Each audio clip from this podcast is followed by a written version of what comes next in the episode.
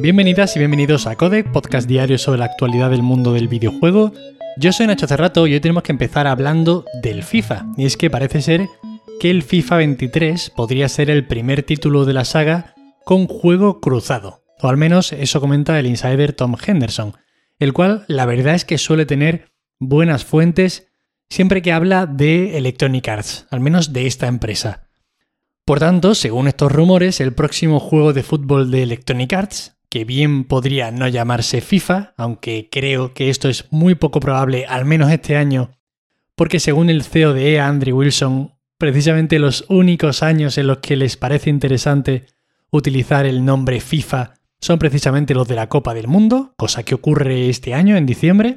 Por tanto, al menos para esta noticia, digamos el FIFA 23, además de implementar mejoras en la tecnología Hypermotion, que por si no la recordáis es esta con la que ponían unos trajes espectaculares a una serie de futbolistas para, bueno, controlar cómo se movían, los gestos que hacían a lo largo de un partido, de la cual hablaban como que iba a revolucionar los juegos de fútbol.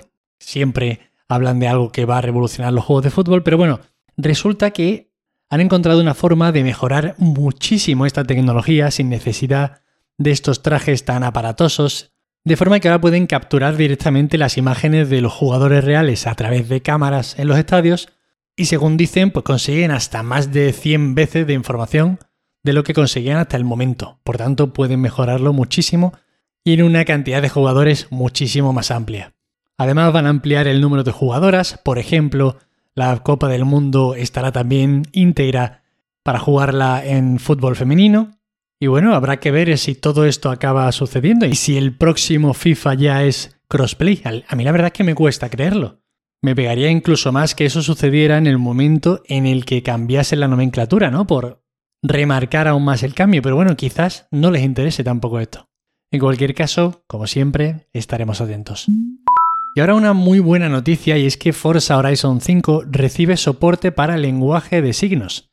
Esta es una enorme noticia, la verdad es que alegra muchísimo dar este tipo de noticias y ha venido de la mano de la última actualización del exitoso juego de Playground Games. Y es que aunque era bien sabido que esta característica llegaría en algún momento, se había comentado durante los últimos meses, es emocionante de verdad ver que algunas compañías muestran verdadero interés por cuestiones de accesibilidad.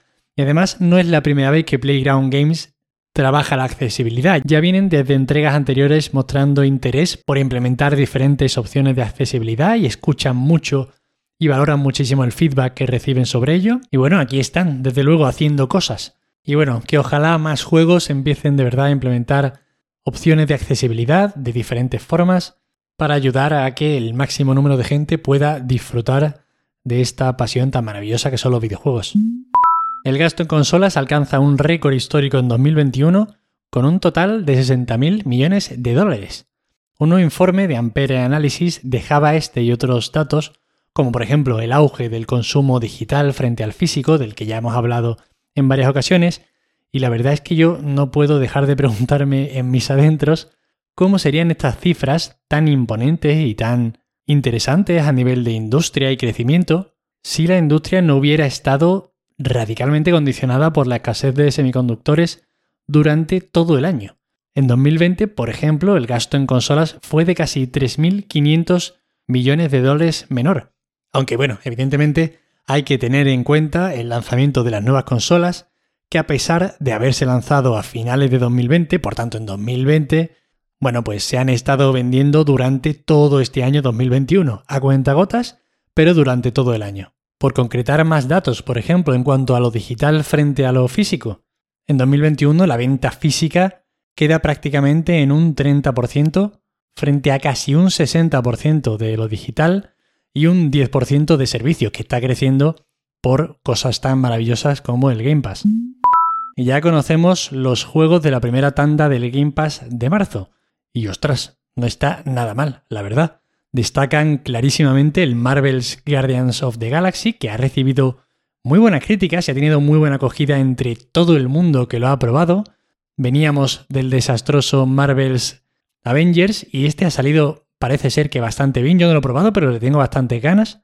O también otro muy interesante es el Kentucky Root Zero, Y bueno, a estos le acompañan inclusiones, por ejemplo, como la del Microsoft Flight Simulator al Xbox Cloud Gaming, el Lightning Returns Final Fantasy XIII, inclusión para mí altamente inesperada.